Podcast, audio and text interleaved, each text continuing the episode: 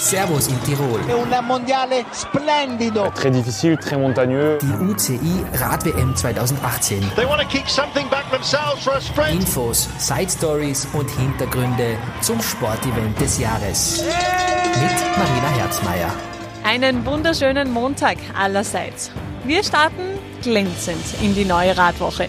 Denn beim gestrigen Mannschaftszeitfahren wurden bereits die ersten Medaillen in Gold, Silber und Bronze vergeben.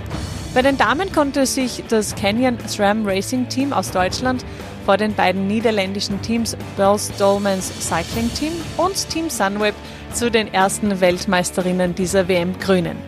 Die Medaillen bei den Herren holten sich das belgische Team Quickstep Floors vor Team Sunweb aus Deutschland und BMC Racing Team aus den USA. Soweit die Ergebnisse. Ich habe mir das natürlich nicht entgehen lassen und war auf der Strecke unterwegs und habe mich mitten in die Fanmasse geworfen.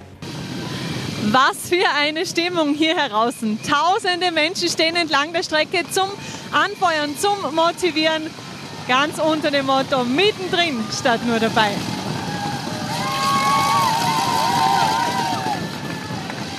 Fans aus Österreich, aus Europa, aus der ganzen Welt sind hierher gekommen, um dieses Spektakel mit uns mitzufeiern. Alles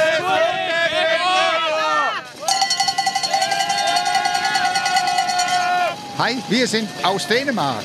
Wir äh, begrüßt alle Radler zu diesem Weltmeisterschaft in Innsbruck. Viel Glück! Äh, heller Löge zu alle. Ich habe jetzt in der Zwischenzeit auch Fans aus Costa Rica und Mexiko gefunden. Hola! Hola, saludos a todos en Austria y it's a wonderful country, wonderful people and Buena suerte para todos los equipos participantes. Es zahlt sich auf jeden Fall aus, sich das live anzusehen, hinaus auf die Strecke zu gehen und das mitzuerleben.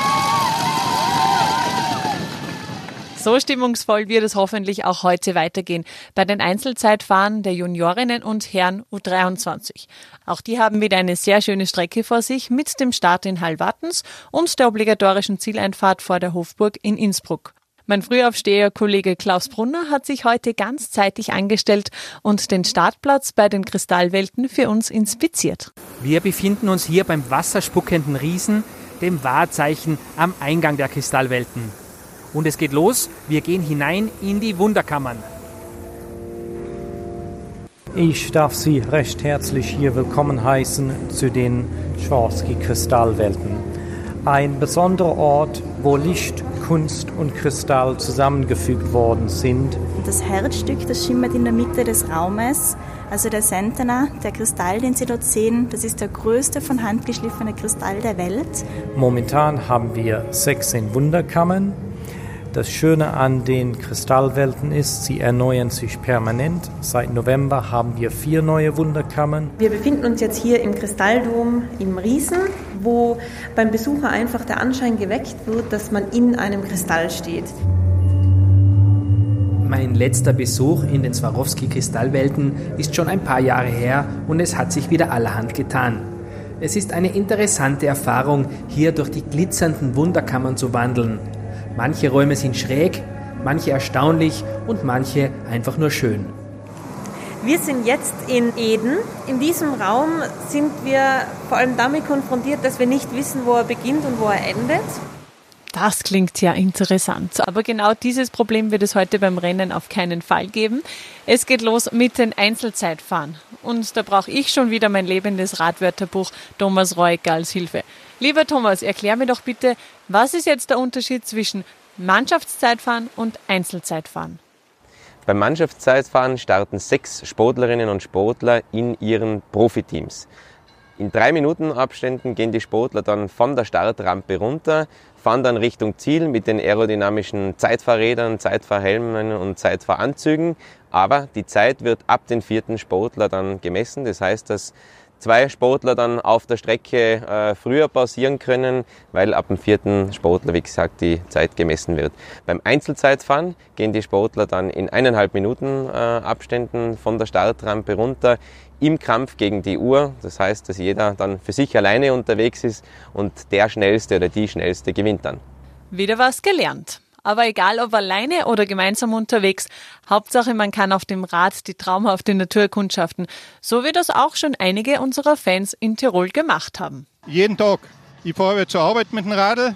Wir fahren ja sehr viel mit den Mountainbikes durch die Gegend da in Tirol. Gell? Rennradl ist aber auch sehr interessant, vor allem zum Zuschauen. Früher wirklich Rennradl gefahren.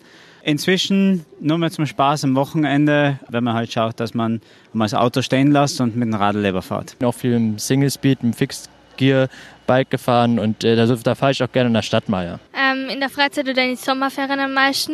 Eigentlich mehr so im Enduro All-Mountain Segment unterwegs, selber eigentlich so Full Suspension fahren und ja, meistens so ein bisschen Adventure, also abseits von geführten Touren ein bisschen exploren.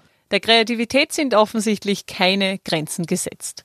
Ja, somit kommen wir auch schon zur Zahl des Tages.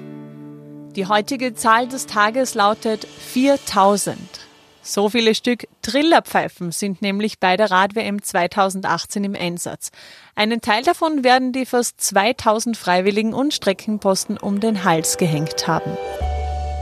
Zum Schluss wie immer der Ausblick auf den morgigen Renntag. Von Wattens ausgehend finden die Einzelzeitfahren der Juniorinnen und Damen Elite statt. Im Startort gibt es wieder ein buntes Rad-WM Kinderprogramm und in Innsbruck finden die Tiroler Tageszeitung Radtage statt. Der Abend wird musikalisch mit dem Konzert de la Brass Banda. In diesem Sinne, immer brav weiterradeln und bis morgen.